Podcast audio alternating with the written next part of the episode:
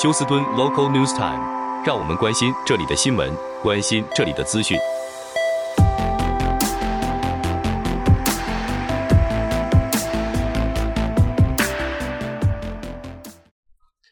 亲爱的听众朋友，您好，我是美俊，很高兴在今天星期五的节目当中，在空中和听众朋友们一块儿来关心一下发生于 Houston 和德州的重要消息。首先，在天气方面哦，那么现在连早上的最低温都已经到了华氏八十多度，那么炎热指数在早上的时候呢，也已经超过了九十多度。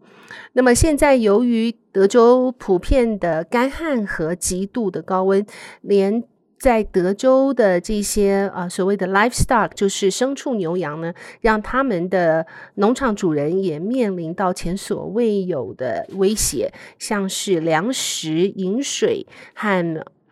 呃这个股价的高涨，现在让许多的德州畜牧业呢也面临到了可以说是一个极度的挑战，自二零一一年以来首次啊、对他们来说。呃，现在的是蓄养牲畜的价钱呢，又节节上节节上升了。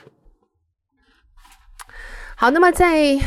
呃今天凌晨的时候，在休斯顿 Fourth Ward 的地方啊、呃，这是一个具有历史性代表的住宅区，叫做 Freeman's Town，在这边有一座民宅起火，那么呃当时。让大家以为这个 Freeman's Town 的民宅可能将会毁之一尽，但是啊、看到后来其实主要起火的是外面的大树，所以还好民宅啊、在内部没有造成任何的损害。消防队员表示，能够有效迅速的扑灭火势，扑灭火势主要是因为消防栓就在旁边的关系。好，在发生于上个月二十三号于 Socio 四十五号酒吧的射击事件，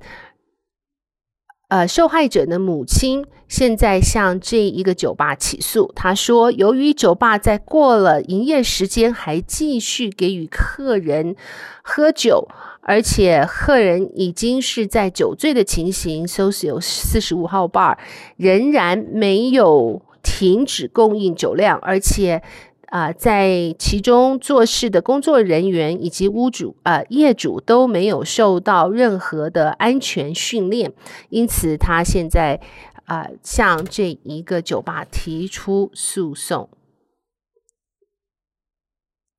好，那么呃，现在在休斯顿发现越来越多的。所谓叫 squatters 啊，他们好像是呃也不算是无家可归的流浪汉，但是呢，他们却是使用假的契约，将那些屋主不再要出租的房子呢，来请锁匠帮他们开门，然后就大摇大摆的进去住了。那么等到后来屋主发现啊，却。需要好长的时间才能够将他们驱逐。如果是走走法律程序，有的时候需要六个月以上。所以现在呃，在休斯顿呃，对这些租房子还没有出租出去的屋主们，是一个很大的警告。呃，要求这些屋主们呢，不仅是在房屋的外面装监视器，也在房屋的里面装监视器。还有，呃，就是要请邻居帮忙啊，呃，看一下，如果有闲杂人物进出的话，能够收到最快的通知。好，在这个周末是德州的免税周，所以只要您去商店购买回学校的相关物品，少于一百元都可以得到免税的待遇，包括了书籍用品以及衣服、袜子等等。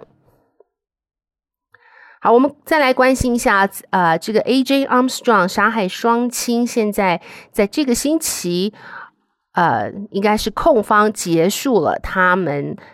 这一一两个礼拜来的召唤证人的控词，所以从下个星期将会由辩方开始召唤他们的证人。那么在昨天的这一个审讯当中，控方律师请了呃法院特约的精神科医师。那么他几乎整天在庭内作证。由于辩方表示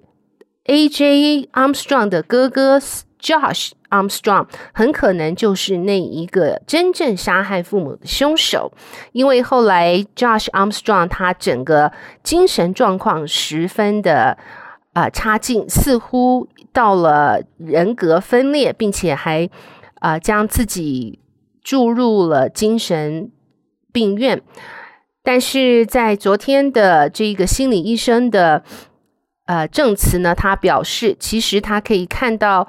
Josh Armstrong 在父母被杀害之前，所有的表现都是十分的正常、乐观向上。但是父母被杀之后，他整个人的情绪大变，造成他现在的精神分裂，而且是属于这种啊、PTSD 型的人格，也就是表示 Josh 是不可能杀害双亲的，因为辩方表示 Josh 是。从头到尾杀害双亲的呃计划和执行者。那么，在心理医生的证词之后呢，似乎让控方站在一个更有利的上风。那么大家都很期待，不知道下个星期由辩方开始传唤证人的时候，对 AJ 的哥哥 Josh 将会。采用什么样子的方法让大家相信，其实凶手是 Josh，不是 AJ？好，我们再来看一下，呃，这则消息，在夏威夷的猫翼岛大火，现在已经证明有五十五人死亡，呃，被烧毁的建筑物超过一千多所。那么现在，拜登政府已经表示将会给予 FEMA 和最大的联邦协助。而在夏威夷猫翼岛附近的海湾，被海洋救生队救起的人们也超过了五十七人。相信这个死伤的人数还会继续增加。目前在猫翼岛上面，不论是电话、电力和水力完全断绝，许多人等着要离开猫翼岛。好了，亲爱的听众朋友，谢谢您收听美君为您翻译、编辑播报德州以及 Houston 方面的新闻。祝福您有一个愉快的星期五和 Weekend。我们下周一同一时间再会，拜拜。